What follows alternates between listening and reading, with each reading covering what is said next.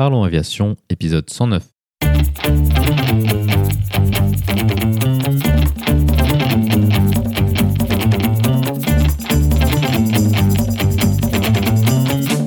Parlons Aviation, le podcast qui parle de tout ce qui vole.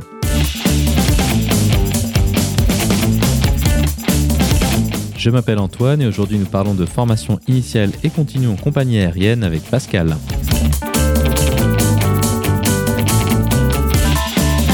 Nous proposerons également la vidéo de la semaine.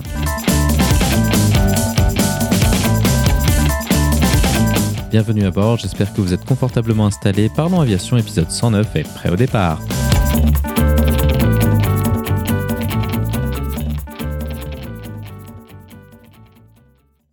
Bonjour et bienvenue dans le 109e épisode de ce podcast.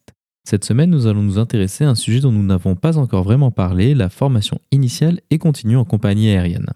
Pour en parler avec nous, notre invité de la semaine est Pascal. Pascal est un ancien pilote de ligne aujourd'hui retraité qui a volé sur de nombreuses machines dont les Boeing 737, 777 et 787, mais aussi sur Airbus A330 et A340. Il est déjà venu plusieurs fois sur le podcast pour nous parler de sujets variés tels que le RV7 qu'il a construit dans l'épisode 54 ou le métier de pilote de ligne long courrier dans l'épisode 71. Cette semaine, nous vous proposons de parler de la formation des pilotes de ligne une fois embauchés dans une compagnie aérienne. Grâce à la grande expérience de Pascal, il débutera par une rétrospective des outils de formation qui étaient disponibles au début des années 80 jusqu'à leurs dernières évolutions que nous connaissons aujourd'hui. Cela nous permettra d'évoquer les méthodes d'enseignement, en qualification de type et de l'évolution des cursus. Ensuite, nous nous intéresserons plus particulièrement au programme de formation continue ayant lieu habituellement deux fois par an. Nous irons en détail sur le contenu des programmes d'entraînement et de contrôle au simulateur. Nous en profiterons pour parler des compétences qui sont évaluées ainsi que les différents types d'exercices qui y sont effectués. Avant de conclure, nous parlerons des dernières évolutions de la formation avec les méthodes basées sur les remontées des opérations en ligne. Comme d'habitude, vous trouverez plus d'informations sur les sujets évoqués pendant l'épisode dans la description. Vous la retrouverez à l'adresse parlonsaviation.com/109. Et maintenant, passons donc directement à notre discussion avec Pascal.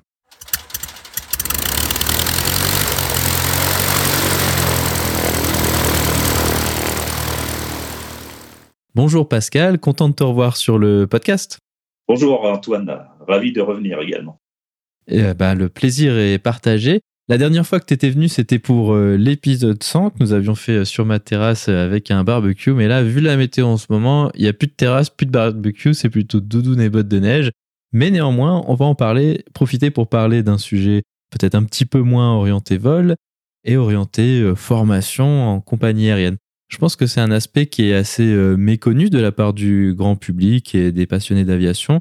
Hum, ce que je pense qui est assez bien connu, c'est le fait que les pilotes sont soumis à divers événements de formation et de contrôle de leurs compétences, comme euh, assez peu de professions. Tous les six mois, on remet un peu notre licence sur la table, entre guillemets.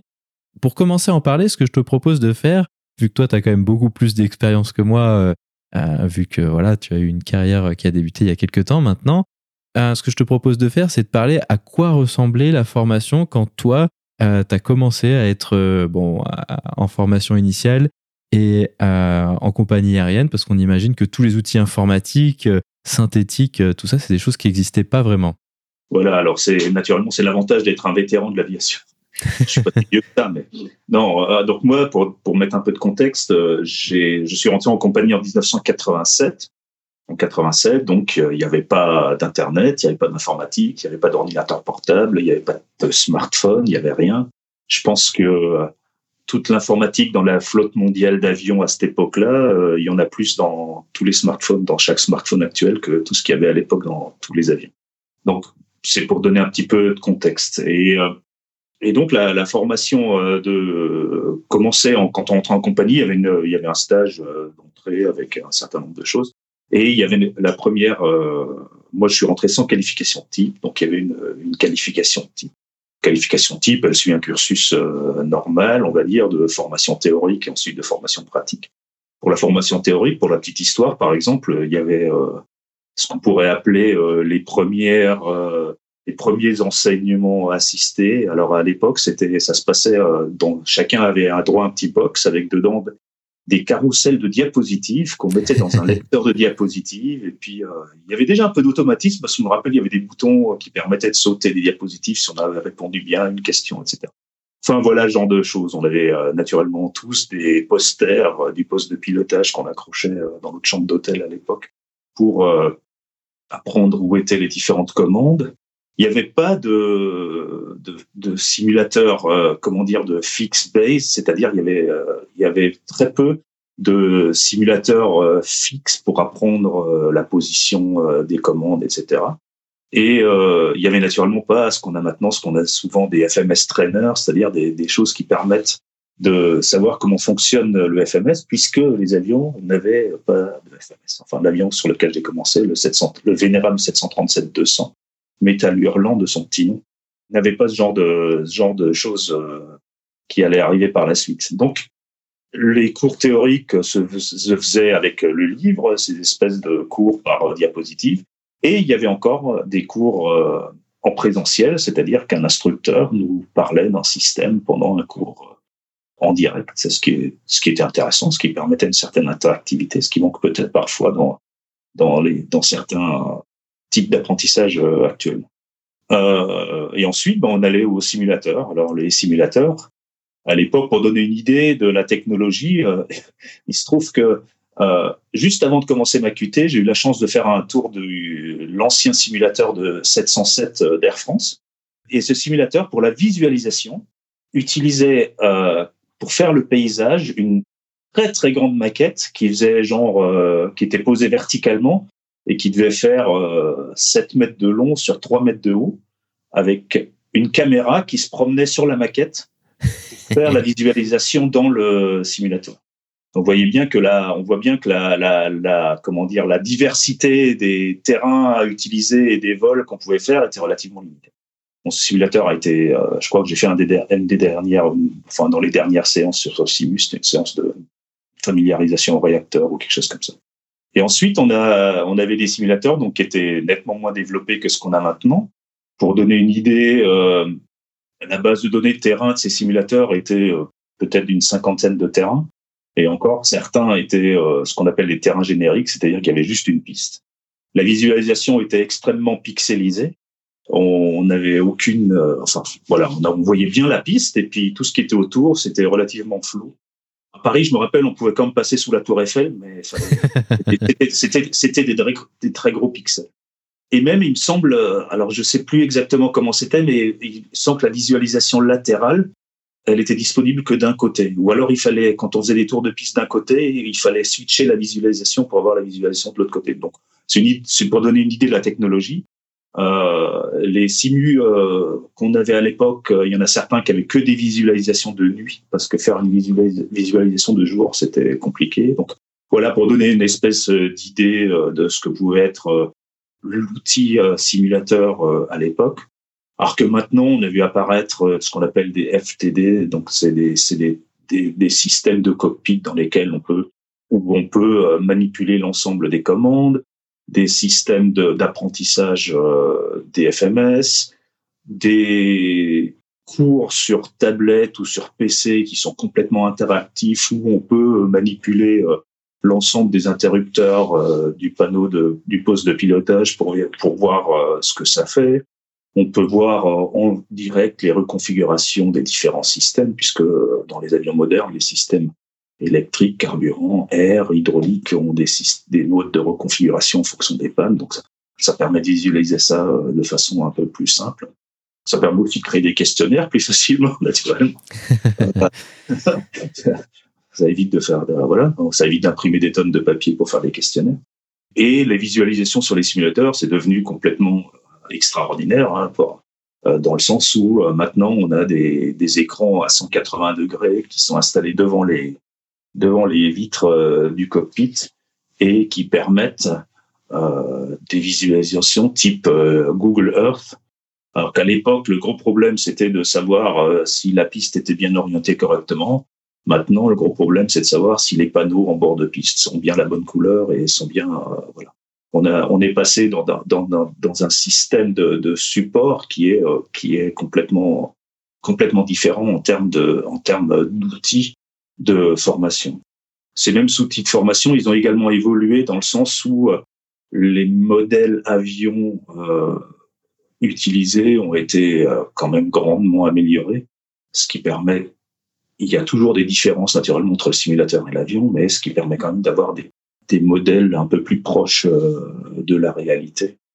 Je me rappelle sur mon, sur mon premier avion, la, la, panne moteur sur l'avion et la panne moteur sur le simulateur, il y avait, euh, enfin, il y avait des très très grandes différences. Elle était bien plus difficile à maîtriser au simulateur que dans l'avion. Tout ça, ça a changé. On a installé également dans les dans les avions maintenant, puisqu'il faut, euh, les programmes ont également évolué et qu'on a ajouté des choses telles que la récupération de positions inusuelles, bah, les programmes de simulation des, des, des modèles avions également euh, évolué pour permettre, dans une certaine mesure, de faire ce type de ce type de choses. Si on regarde un peu dans le dans, dans ce qu'on peut faire également dans une qualification type, à l'époque, une fois que le simulateur était terminé, on partait faire ce qui s'appelle le vol hors ligne, c'est-à-dire qu'on partait faire des vols sans passagers. Alors c'est toujours le cas actuellement, naturellement, quand on arrive d'une formation euh, initiale et qu'on pilote pour la première fois un, un, gros avion, on va dire ça comme ça pour simplifier. On va faire quelques vols sans passagers actuellement. Généralement, ça dure une heure, enfin 45 minutes, une heure. Je suppose que c'est ce que tu as fait à peu près euh, pour passer sur 320, c'est ça? Ouais, exactement, c'est ça. 45 minutes, 7 tours de piste voilà. À l'époque, euh, moi, j'ai fait sur mon premier avion, j'ai fait une heure, une semaine de vol. Waouh. On fait une, une heure par semaine quasiment. Et on faisait des choses qu'on ne ferait plus maintenant, ne serait-ce que pour des raisons de sécurité. On faisait des tours de piste à très basse altitude. On faisait, euh, je me rappelle avoir fait sur euh, sur 737 ce qu'on appelle la manual reversion, c'est-à-dire la coupure de tous les systèmes hydrauliques pour voir comment ça fonctionnait en secours. Enfin voilà. Donc des choses génial. Ouais, c'était génial. bon, bon j'ai eu la chance de refaire après parce que j'ai fait des vols d'essai, mais des vols de sortie de visite, mais euh, on va dire que voilà, c'était ça présentait pas un grand intérêt de faire ça, euh, voilà. Mais on a fait, j'ai fait, je crois que j'ai fait six heures de vol.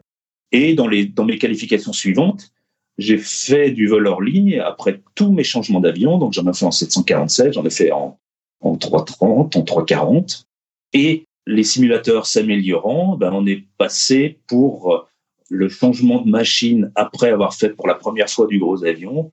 On est passé à ce qu'on appelle le zero flight time training, c'est-à-dire qu'on fait toute la formation simulateur, on fait les tours de piste au simulateur, ce qui est un avantage intéressant parce qu'on peut naturellement changer les conditions extérieures des tours de piste, ce qu'on peut pas faire quand on va faire les tours de piste en vrai. Et, euh, et, ensuite, on fait le premier vol en ligne avec des passagers, avec un instructeur naturellement, mais directement en ligne. Et c'est l'amélioration des performances des simulateurs qui permet, qui permet de faire ça. Alors ça, c'est très intéressant. Un élément peut-être de folklore, je ne sais pas si le terme est bien choisi, mais dont euh, certains entendent encore parler aujourd'hui, c'était euh, l'examen de Morse. Alors, je sais que différentes compagnies avaient différentes euh, approches par rapport à ça. Est-ce que toi, tu avais dû faire des examens de Morse euh, quand tu étais entré en compagnie? J'ai fait un examen de Morse. Mais euh, je dois t'avouer sincèrement que je ne m'en rappelle plus. je, sais, je, sais, que je l'ai fait, je sais que j'ai appris le Morse. Je me demande si j'ai pas commencé à l'apprendre à l'armée. Et puis ensuite, on a dû, on a dû faire. un, mais c'était un examen de Morse assez euh, assez simple, c'est-à-dire que euh, c'était un examen qui où le morse déroulait à la vitesse d'identification des balises. Donc c'était pas c'était pas le truc titi ta ta ta ta ta machin à, fond de la caisse. Mais oui oui, on a j'ai fait j'ai fait un examen de morse. Et mais par contre il y a des examens. J'ai fait aussi euh, pour parler de théorique. Hein, j'ai fait j'ai fait un moi j'ai fait un examen de pilote de ligne théorique qui n'était pas sous forme de QCM. C'était sous forme d'un examen avec des questions, euh, voilà. Vous partez de Paris pour aller à Anchorage, euh, le soleil se lève, je sais pas quoi. Euh, enfin bref, voilà. Et il fallait écrire sa réponse et la justifier, écrire les formules, etc. Il n'y avait, pas de, avait de, avait pas de QCM. Effectivement, ça c'est intéressant parce qu'aujourd'hui, pour ceux qui connaissent pas nécessairement la TPL théorique, c'est tout sous forme de QCM et euh, voilà, bah, je pense à des avantages et, des inconvénients. Mais l'avantage des QCM, c'est que c'est plus facile de, s'entraîner. Mais euh, des fois, on en a un peu, euh, un peu marre des QCM aussi. tout, tout, a des avantages et tout a des inconvénients. Donc, on va dire ça comme ça. Il y avait des choses dans les, dans les examens qui, maintenant, ne serait-ce que ne serait-ce que des systèmes, enfin dans des systèmes de navigation qui n'existent plus. Enfin, voilà, moi dans ma, dans ma formation. Alors je parle là de la formation avant de rentrer en compagnie. Euh, j'ai quand même fait euh, des visées astro dans un avion. voilà. Énorme. Ce genre de choses, voilà. Mais juste pour apprendre, hein, pas pour pas pour, euh, pour s'en servir. Mais voilà. Mais ça marche. Effectivement, alors ça, ça, je serais très curieux d'essayer une fois sans, examen à ce sujet-là. Je pense que c'est assez intéressant. Un autre aspect de l'aviation à l'époque où toi tu as débuté, c'est qu'il y avait euh, un mécano-navigant. Est-ce que lui était aussi inclus au simulateur ou est-ce que ah, c'était euh, un peu abstrait par euh, l'électronique? Comment est-ce que ça se passait cet aspect-là? Ah oui, alors, alors en fait, quand je suis rentré en compagnie, moi j'ai fait de l'équipage à deux pour commencer, qui qui venait juste d'arriver quelques années, enfin deux trois ans avant que que j'arrive moi. Donc c'était l'équipage à deux, comme c'était nouveau, comme ça venait d'arriver, c'était très très cadré, très très. Ça, ça ressemble, ce qu'on fait actuellement, ça ressemble beaucoup à ce qui a été développé à cette époque-là pour l'équipage à deux, avec des contrôles mutuels, avec un certain nombre de choses. Et euh, ensuite j'ai fait du 747 classique avec mécanicien navigant. J'avais également fait du méca... euh, j'avais également travaillé avec des mécaniciens navigants en formation euh, élève pilote de ligne, puisque une partie euh, fait quelques heures sur un avion où il y avait également des élèves mécanos. Et donc, euh, oui, oui, on travaillait avec un mécanicien navigant qui euh, était euh, inclus dans la formation. Donc, quand on faisait, par exemple, une séance de simulateur, il y avait deux pilotes, un instructeur pilote, un mécanicien et un instructeur mécanicien. Et donc, l'instructeur mécanicien était chargé d'instruire ou de contrôler le stagiaire mécanicien et les stagiaires pilotes étaient euh, instruits par le stagiaire, euh, par le par l'instructeur euh, pilote. Alors après que toutes les configurations étaient possibles hein, avec euh, pas d'instructeur pilote parce qu'on avait des pilotes confirmés, mais un mécanicien en formation. Enfin, tout est tout était tout était possible. Et donc voilà, oui, oui, on avait et donc là sur ces avions A3, bah, l'OPL généralement avait une moins comment dire était moins impliqué dans la conduite euh, générale, enfin dans la conduite mécanique du vol notamment parce que euh, bah, souvent le panneau mécanicien été situé derrière l'OPL et donc la vision qu'il pouvait en avoir était assez faible. Donc euh, c'était il fallait s'intéresser à la partie mécanique pour être impliqué complètement. Mais au niveau de la formation, naturellement, il y avait les formations se faisaient avec les pilotes, avec les mécaniciens, avec tout le monde. Euh, L'équipage à trois, après, naturellement, il il y a les interactions sont pas les mêmes que l'équipage à deux et euh, mais par contre euh, voilà les mécaniciens navigants ils ont donc d'abord ils ont une connaissance mécanique assez profonde de, l'avion notamment sur ces avions qui ont des systèmes comment dire qui sont très très très séparés où, où contrairement aux avions actuels où tout est un peu intégré les avions dans le temps avaient tous les systèmes étaient complètement séparés. La pressurisation, c'était la pressurisation. Il fallait vraiment s'occuper que de ça. Le carburant, il y avait que le carburant sur le circuit, etc. Il n'y avait pas d'interaction entre un calculateur quelconque et un circuit. Donc les mécaniciens, ils s'occupaient de ça. Et ils avaient euh, naturellement, euh, ils avaient également parfois en escale, et était intéressant d'avoir l'avis d'un mécanicien sur un certain nombre de problèmes qu'on pouvait rencontrer, sachant qu'eux, ils avaient un vrai avis mécanique sur, euh, sur les choses. Ah, donc maintenant, on peut passer un peu à la phase suivante euh, de l'instruction. C'est donc l'instruction en ligne, l'adaptation en ligne, euh, vous dites en français. Ça, on imagine que c'était relativement similaire à ce qui se fait aujourd'hui. Est-ce que c'est juste? Alors, euh, oui, je pense qu'il n'y avait pas, pas beaucoup d'écart, si ce n'est peut-être la durée. En fait, on a, on a voilà, moi, je suis peut-être arrivé à une époque où on avait encore, il y avait encore beaucoup, peut-être, je sais pas s'il y avait beaucoup de sous dans les compagnies, mais voilà, on était, on était moins euh, proche euh, des chiffres et peut-être des coûts et on pensait que euh, il fallait faire beaucoup de choses. Donc on faisait des, on faisait des, c'était relativement long, on va dire ça comme ça. Alors ça peut, parfois c'était long parce qu'on avait, parce que ben, les instructeurs ils volaient aussi un petit peu pour pour eux ou pour autre chose et donc à part ça, euh, le, le, le, contenu, ce qui a beaucoup changé peut-être dans le contenu, c'est que enfin ce qui a beaucoup changé. Ce qui a pu changer dans le contenu, c'est que, en tout cas, euh, dans ce que moi j'ai connu, euh, dans, dans le temps, on faisait beaucoup de, euh, comment dire, de, de mise en situation, de situations fictives, et si maintenant il t'arrive ceci, et si maintenant il t'arrive cela, avec parfois des discussions qui pouvaient être longues ou alors avec des déroulements de, scénarios qui pouvaient être euh, assez chronophages et qui risquaient parfois de, de nous détourner de la conduite du vol normal. Et donc ça, on a un petit peu réduit euh, ces trucs-là en disant que comme les simulateurs, comme on a changé un petit peu les programmes de simulateurs, en fait, ces espèces de discussions euh, qui sur ce qu'on ferait s'il se passait ceci, etc. Il valait peut-être mieux le faire au simulateur en faisant vraiment ce qu'on ce qu'on avait décidé pour voir si ça si ça marchait vraiment. C'était peut-être plus plus instructif de faire comme ça. Donc en fait le le, le, le ce qui a peut-être changé un tout petit peu, c'est que il y a la préservation de la partie vol avec euh, en vrai, mettant vraiment l'accent sur le fait que ce qui compte c'est le vol qu'on est en train de faire et on utilisera naturellement toutes les opportunités pour discuter de choses et d'autres, et on discutera de choses et d'autres, forcément. Mais euh, on va pas forcément créer, en passant le niveau 100, un truc du style « et si maintenant la pressurisation se cassait, euh, marchait pas, fonctionnait pas, etc. » Ça n'empêche pas d'en discuter, mais l'idée, c'est de, de, préserver vraiment le, les phases de vol euh, chargées et de pas se lancer dans des, dans des scénarios et si se passait cela, et si se passait cela. Voilà, je pense que c'est une des évolutions de l'adaptation en ligne qui qu'on a vu, que moi j'ai vu apparaître. Je sais pas comment ça, se passe dans d'autres compagnies, mais nous, on, pensait que c'était plus intéressant de faire traiter vraiment les situations de simulateur, quitte à en faire un petit peu moins. Ça rejoint un autre, un autre aspect dont on parlera tout à l'heure, qui est le fait d'utiliser plutôt les compétences que l'exercice technique en lui-même pour, pour juger les gens. Justement, euh, allons-y sur ce sujet-là. Donc là, on a beaucoup parlé de formation initiale, mais finalement, c'est qu'une relativement petite partie de la formation et du contrôle qui est effectuée dans la carrière d'un pilote.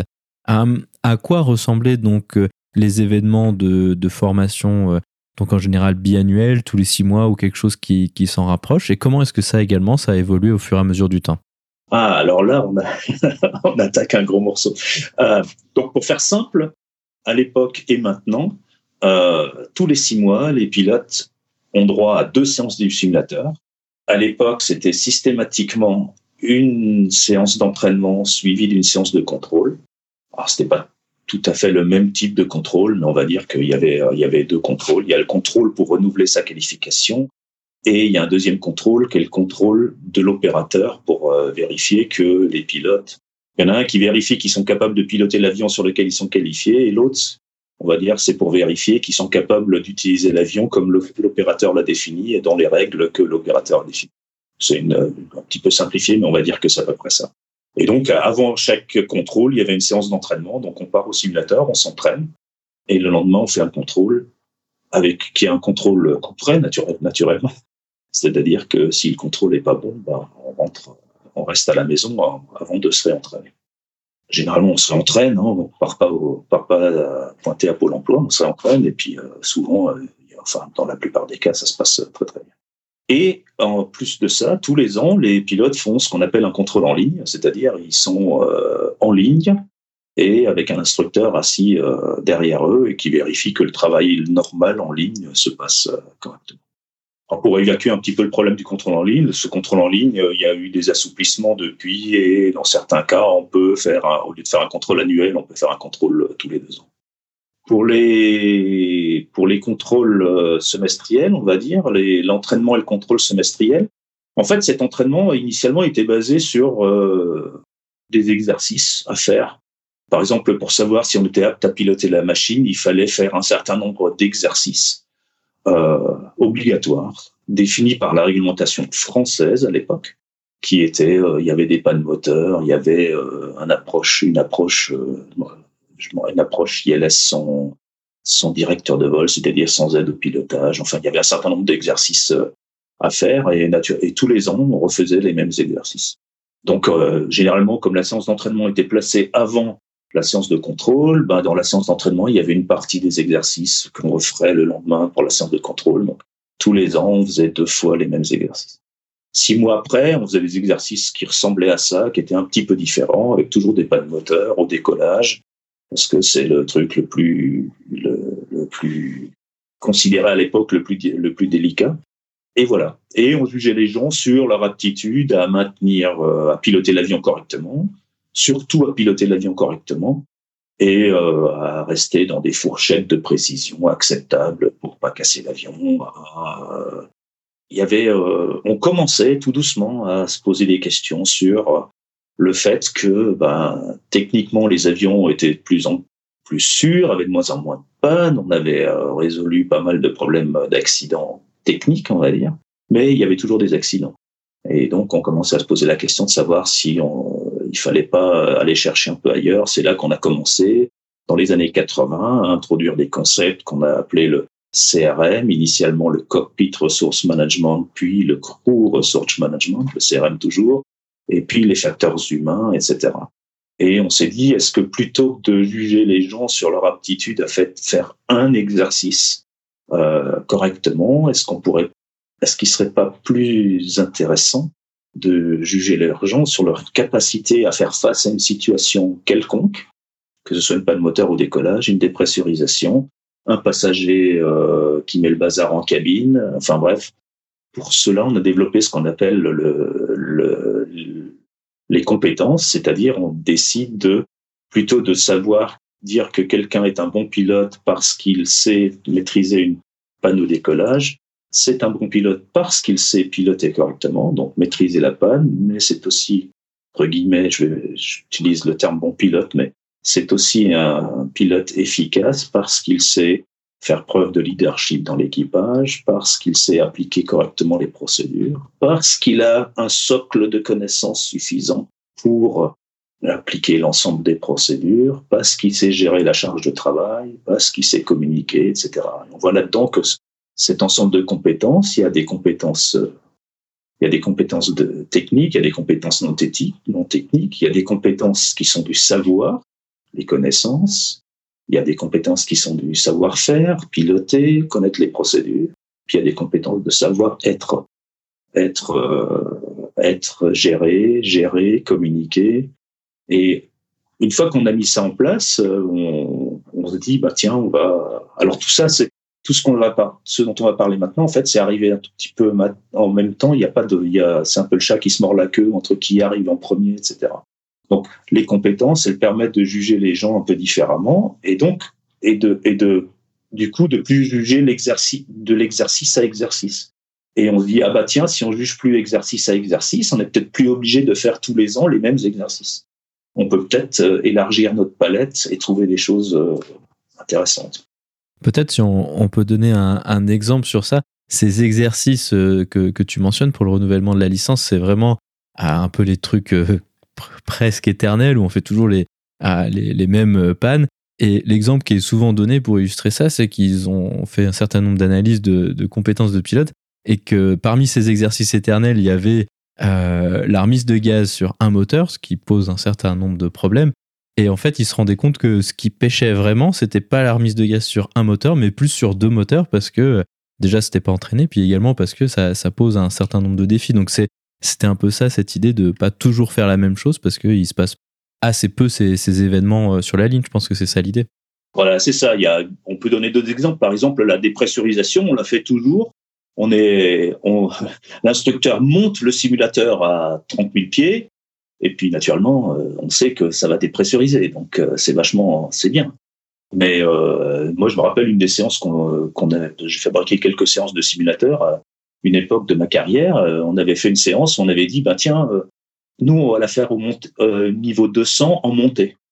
Et donc, et donc en fait, l'équipage monte tranquillement et puis, poum, il y a une dépressurisation au niveau 200 alors que l'avion monte ce qui change complètement la dynamique de ce qu'on a à faire dans le poste de pilotage. C'est-à-dire que initialement c'est la même chose, mais après le pilotage de l'avion est complètement différent. On avait eu également, alors ça, va permettre d'enchaîner sur la suite. On a eu également un équipage qui a eu euh, un, un, pompage extrêmement violent d'un moteur, donc c'est on va dire une panne moteur très violente euh, pendant la montée initiale, pas au décollage, mais un petit peu après. Et en fait, ils ont été euh, ils ont été surpris et quand ils ont raconté ça, ils ont dit euh, ah, on avait, on l'avait jamais fait, on n'avait jamais, enfin voilà, c'est normal, c'est normal qu'on l'ait jamais fait, mais c'est un peu bizarre de faire. Je pense que dans ma carrière, j'ai dû faire 200 euh, ou 300 pas de moteur au décollage. Et j'en ai peut-être fait une au niveau 50 en montée. Donc voilà. Donc c'est intéressant de, de, de, de, faire autre chose et de voir les choses différemment. D'autant plus que dans la vraie vie, ça se passe pas comme aussi. Ça se passe généralement pas comme au simulateur. Moi, j'ai vu une vraie panne moteur dans la vraie vie. Enfin, c'était pas du tout comme au simulateur. par certains aspects, c'était beaucoup plus facile. Par d'autres, c'était différent. On va dire ça comme ça. Voilà. Sans, sans, sans vraiment de difficulté, mais voilà. Et donc, on a, on s'est dit, bah tiens, euh, est-ce que ça vaut pas le coup d'essayer de changer un peu la façon de faire? Est-ce qu'on peut pas utiliser notre outil simulateur qui, comme on l'a dit tout à l'heure, s'améliore doucement, permet de faire plus de choses. Est-ce qu'on peut pas utiliser cet outil pour essayer de toujours continuer à vérifier que les gens sont capables de piloter leur avion et toujours vérifier que les gens sont capables d'appliquer les consignes de la compagnie? Mais est-ce qu'on peut pas trouver une autre façon de faire? Et donc, on a introduit des concepts qui s'appellent euh, l'ATQP, ça veut dire Alternative Training Qualifier Program ou un truc comme ça. Et euh, un peu plus tard, l'EBT, l'Evidence-Based Training. Donc, euh, l'EBT, c'est euh, l'entraînement basé sur ce qu'on a observé. Pour pouvoir faire ça, il faut et donc essayer d'adapter l'entraînement, voire le contrôle derrière, à des exercices différents. On a parlé de deux exercices, enfin de choses un peu différentes, et donc et même d'imaginer des formes euh, d'entraînement ou des choses qui sont différentes. Donc, euh, on avait commencé un tout petit peu avant, on faisait ce qu'on appelait des LOF, des Line Oriented Flight Training. Et donc, c'était en fait, ce loft, c'était un vol qui se passait d'un point A à un point B. Et pendant ce vol, il se passait des choses.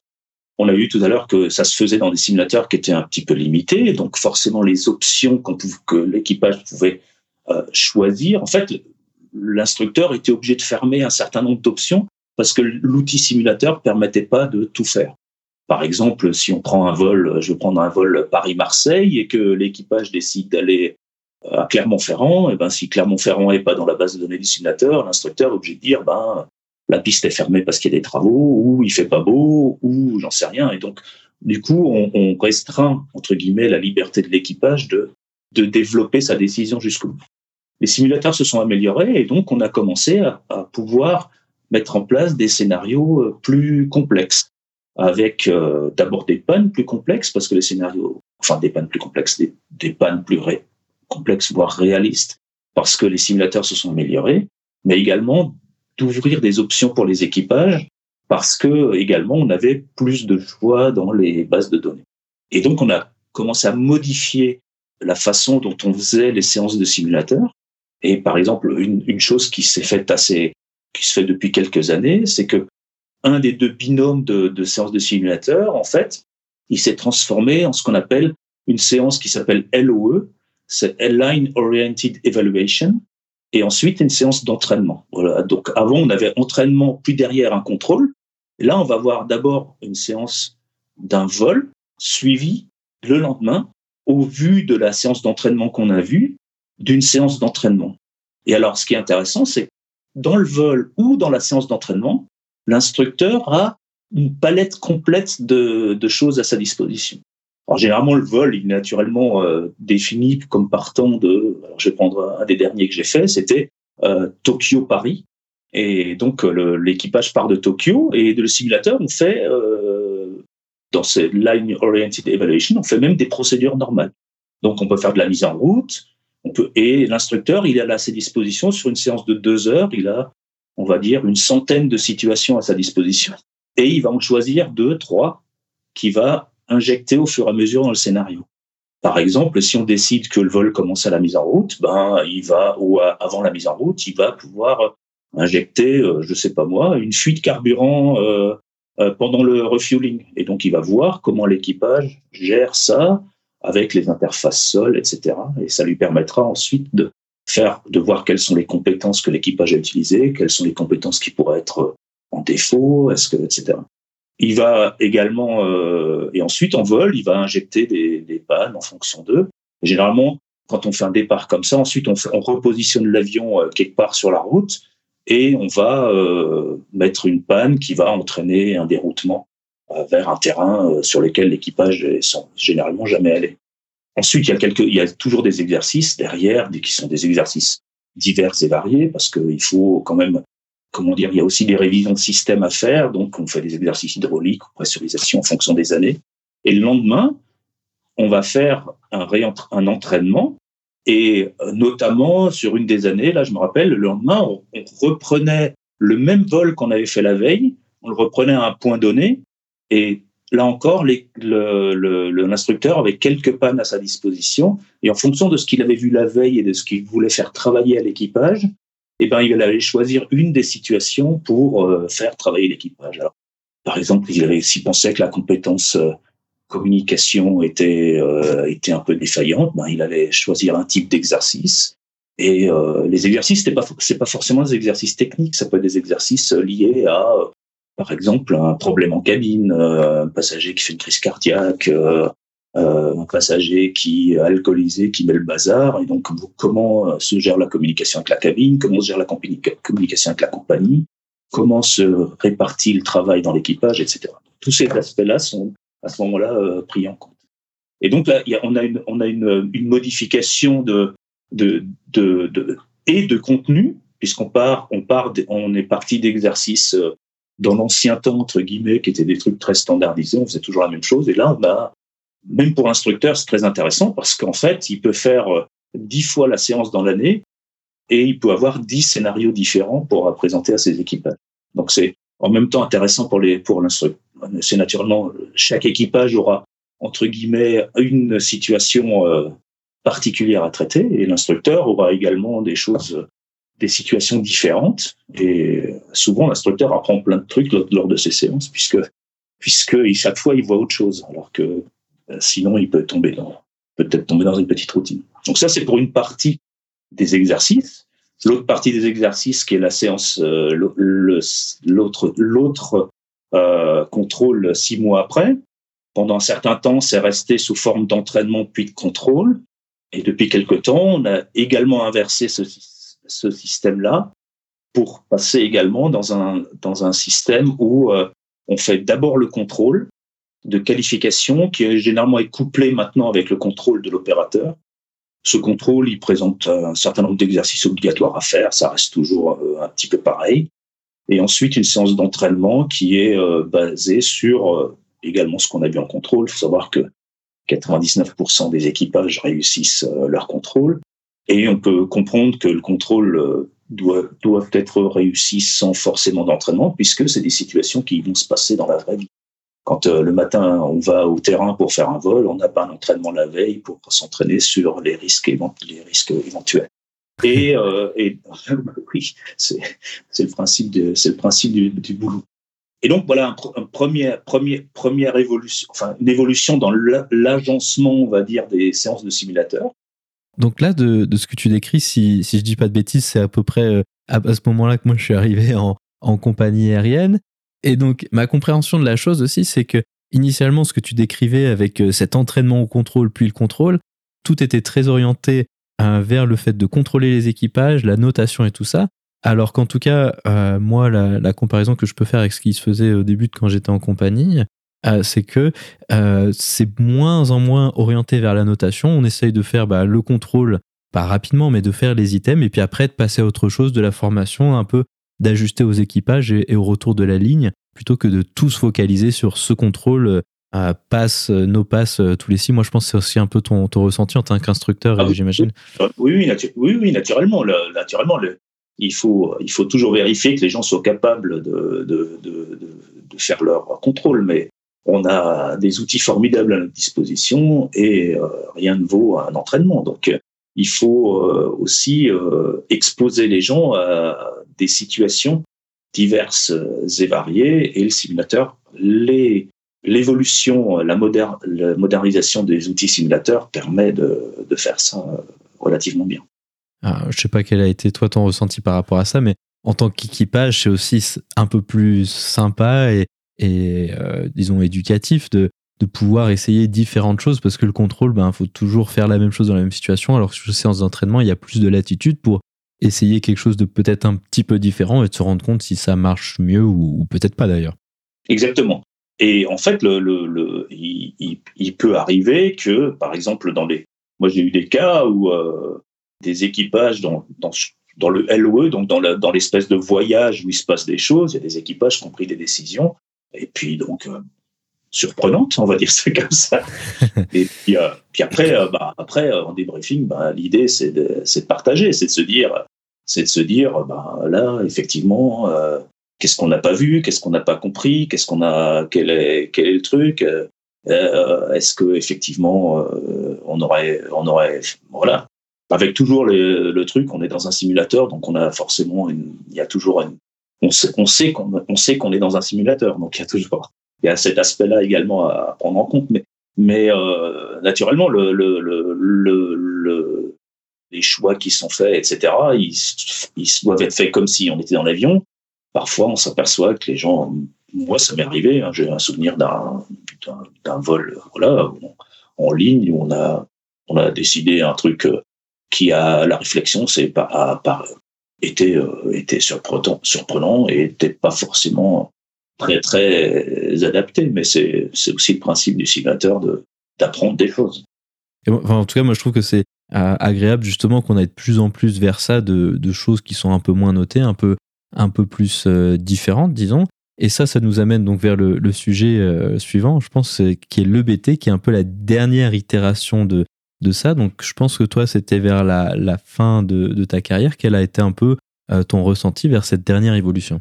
Alors, l'EBT, en fait, ça, ça reprend tous les principes que je viens d'évoquer en incluant quelque chose qui, si on reprend le terme exact, evidence-based training. Donc, evidence, c'est preuve normalement, hein. c'est basé sur c'est basé l'entraînement sur des choses qui euh, sont en fait des retours de la ligne.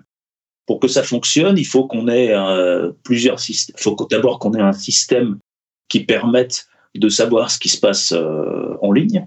Donc, il faut qu'on ait des retours des équipages. Les retours, parfois, on les a parce que parce que parce que c'est public, parce que c'est connu, parce qu'il y a un rapport du, du bureau d'enquête et d'analyse, parce que voilà, mais il y a aussi des retours qui sont des ce qu'on appelle des REX, donc des retours d'expérience, ou euh, des, des, retours plus formels qui sont des ASR, donc Air Safety Report, qui sont des reports obligatoires.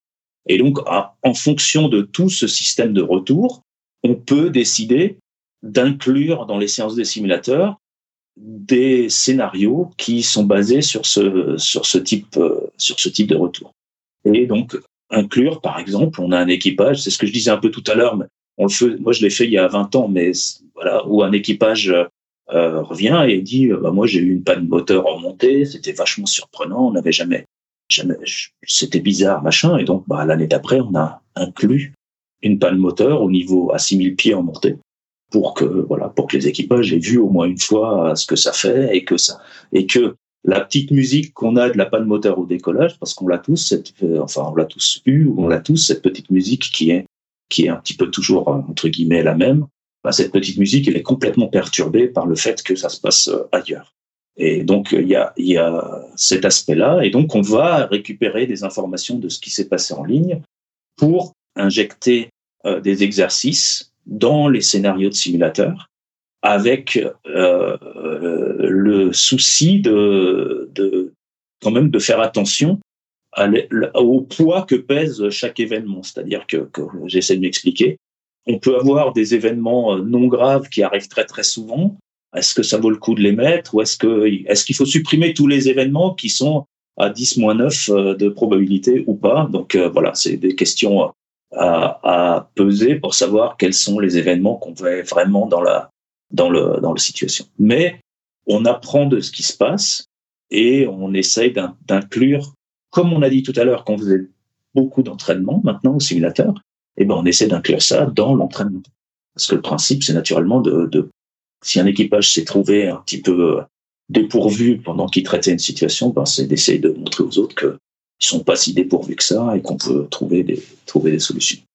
Une autre facette de l'implémentation de DBT euh, que nous on a, je sais pas si vous vous aviez euh, ajouté ce, type de choses, c'est ce qu'ils appellent en anglais les Black Swan Events. En, français, on dirait des événements de signes noirs, des, euh, mais pas une très bonne traduction, plus des événements très improbables, où dans un contexte d'entraînement, on était mis face à une situation relativement extrêmes, mais dont l'issue finale, voilà, le but c'était pas du contrôle, donc le but c'était de voir ce qui se passait. Donc un exemple que, que, je peux donner que j'avais beaucoup apprécié. Alors ces scénarios à chaque fois sont tous très bien, je trouve, mais par exemple, on faisait, on faisait ce que tu décrivais de la récupération des situations inusuelles, mais souvent c'était l'instructeur, il s'asseyait à, côté et puis disait bon bah maintenant on va faire des situations inusuelles, ce qui manque beaucoup l'effet de surprise.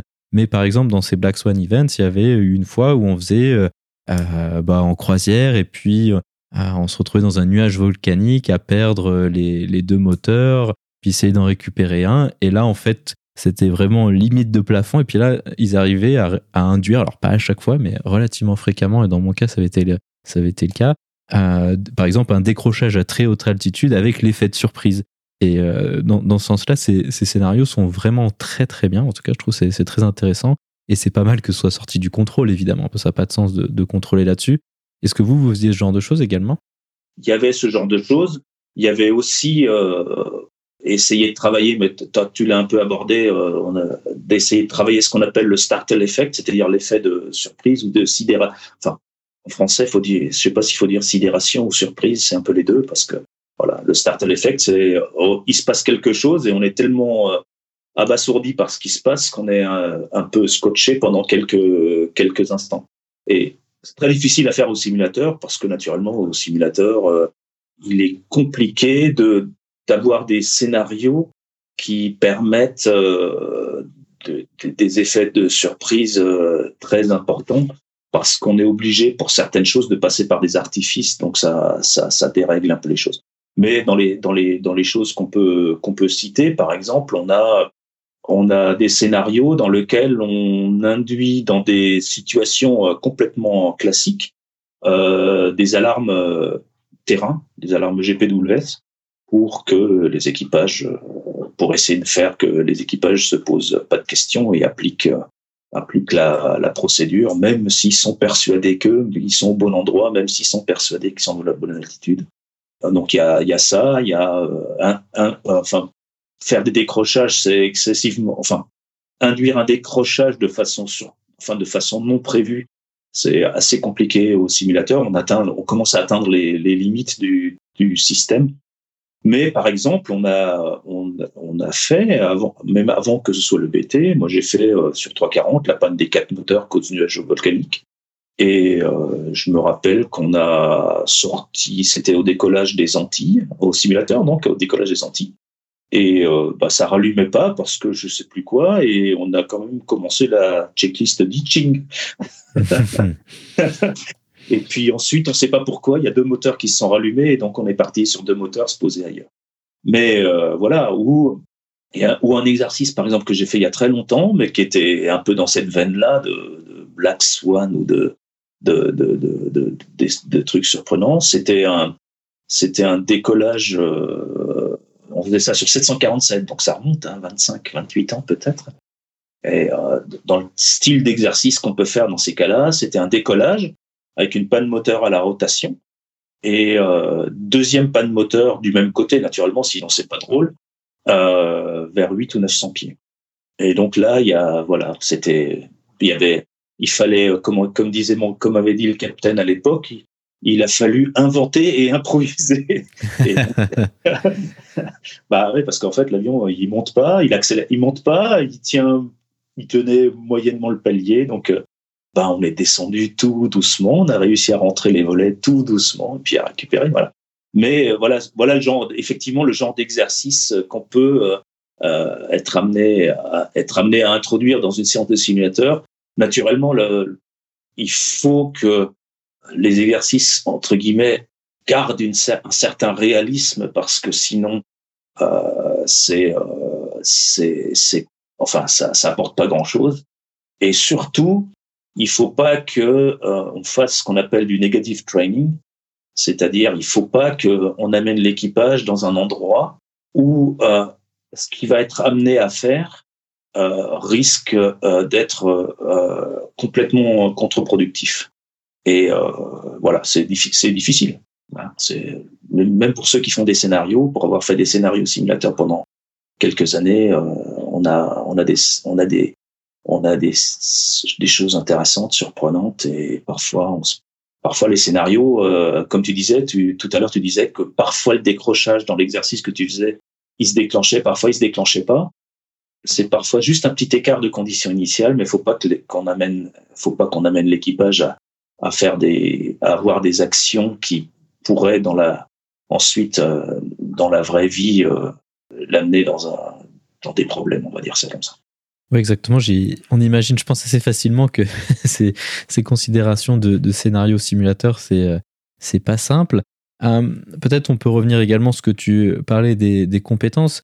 Euh, c'est cette notion qui est, qui est, assez intéressante et qui maintenant qui est, reproduit, qui est, qui est reprise même au niveau de la formation initiale en, en, école de pilotage avant les compagnies. Et si je dis pas de bêtises, l'idée c'est d'avoir des compétences afin de pouvoir traiter des événements qu'on n'aurait pas envisagés parce qu'évidemment, au simulateur, même si on peut faire beaucoup de choses, surtout aujourd'hui, euh, on ne pourra jamais tout faire et jamais prédire euh, les événements du, futur. Et donc, faut entraîner de manière plus large. C'est un, peu ça l'idée? C'est un, peu ça l'idée. C'est la différence entre entraîner quelqu'un à savoir euh, bien faire un décollage et entraîner quelqu'un à bien gérer un certain nombre de situations, qu'elles soient très très différentes et très très disparates, c'est-à-dire de donner un socle euh, de, de alors ça s'appelle les compétences, un socle de, de, choses qui permettent de traiter euh, toutes les situations qui pourraient se présenter. Et ça veut dire qu'il faut être capable de, naturellement, c'est ce que je disais tout à l'heure, puis d'abord des connaissances, parce que c'est par là, s'il y a, peut-être un truc qui, moi, voilà, qui, qui est peut-être un, un, point primordial dans, dans, le, dans, dans nos métiers, c'est les connaissances, c'est, quand même un point très important. Après, naturellement, il faut savoir piloter, etc. Mais il y a aussi les compétences de, de savoir euh, gérer un certain nombre de choses, savoir gérer son temps, savoir gérer l'espace, savoir, euh, etc., savoir communiquer. Donc, toutes ces compétences, en fait, c'est ce qui permettra de faire face à toute situation et notamment à des situations qui sont pas forcément connues avant. Et effectivement, comme tu le disais, ces compétences, elles sont, elles sont maintenant euh, arriver dans la entre guillemets, c'est pas péjoratif ce que je dis, mais enfin dans la petite aviation, c'est-à-dire que par exemple, euh, pour travailler sur le sujet, la Fédération française de vol en planeur utilise le système de compétences. Euh, je pense que la FFA également. voilà, donc les fédérations euh, commencent, les fédérations d'aviation légère ou de, d'aviation de, de, loisirs utilisent également ce même ce même système en fait, dans le temps, on va dire que on était beaucoup jugé sur son pilotage, même s'il y avait d'autres aspects. Hein. Je me rappelle au tout début, quand j'ai commencé, il y avait une case honnêteté intellectuelle dans les trucs de notation. Hein. Donc, il y avait, d'autres choses que le pilotage, mais euh, on s'aperçoit que euh, le, le, être pilote, c'est pas que le pilotage en fait, et qu'il faut savoir faire d'autres choses. Naturellement, piloter son avion, c'est le, premier truc à faire s'il arrive quoi que ce soit. Mais pour pouvoir ensuite faire autre chose, ben, il faut avoir des compétences qui permettent de piloter et communiquer et gérer et voilà, etc. Avec des priorités un peu partout, mais mais euh, savoir faire tout ça et en équipage, on a euh, on a aussi euh, le leadership, savoir décider. C'est une compétence également. La décision, c'est également une compétence. Donc il y a, un certain nombre de compétences et euh, ces compétences, elles sont, définies dans les manuels d'instruction et les instructeurs, naturellement, se réfèrent à ça. Et on peut dire aussi qu'il y a des compétences pour être instructeur. Hein. donc euh, voilà. Ils il y a aussi des compétences. Ils sont aussi notés, enfin, ils sont aussi euh, jugés sur leurs compétences. Ainsi se conclut donc cette discussion. Pascal, merci beaucoup d'avoir accepté de venir une fois de plus sur le podcast pour nous parler cette fois-ci de formation de pilote de ligne, contrôle, entraînement et tout ça. Merci Antoine pour l'invitation. Puis euh, bah, à la prochaine peut-être.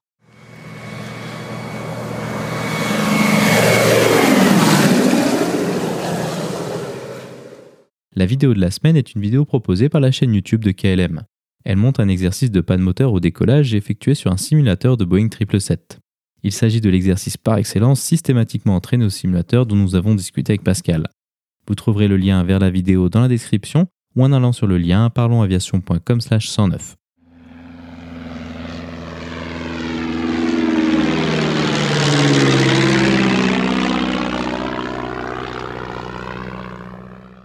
Ainsi se conclut donc le 109e épisode de ce podcast. J'espère qu'il vous a plu et je vous invite à vous abonner sur votre application de podcast favori. Également, n'hésitez pas à laisser un avis 5 étoiles sur iTunes, ce qui permettra à d'autres personnes de découvrir ce podcast. La description de cet épisode est disponible sur notre site web parlonsaviation.com/109. Je tiens à remercier Pascal d'avoir accepté une fois de plus de venir sur le podcast pour parler avec nous de son expérience en tant que pilote instructeur. Si vous avez des questions, des remarques ou des suggestions, n'hésitez pas à nous contacter sur contact@parlonsaviation.com. Si vous voulez recevoir des notifications lors de la sortie de nouveaux épisodes, vous pouvez vous inscrire à la newsletter dans la barre latérale droite de notre site parlonsaviation.com. Vous pouvez également nous suivre sur Twitter sur parlonsaviation et sur Facebook. En vous souhaitant des vols nombreux, je vous remercie d'avoir écouté ce 109e épisode de Parlons Aviation.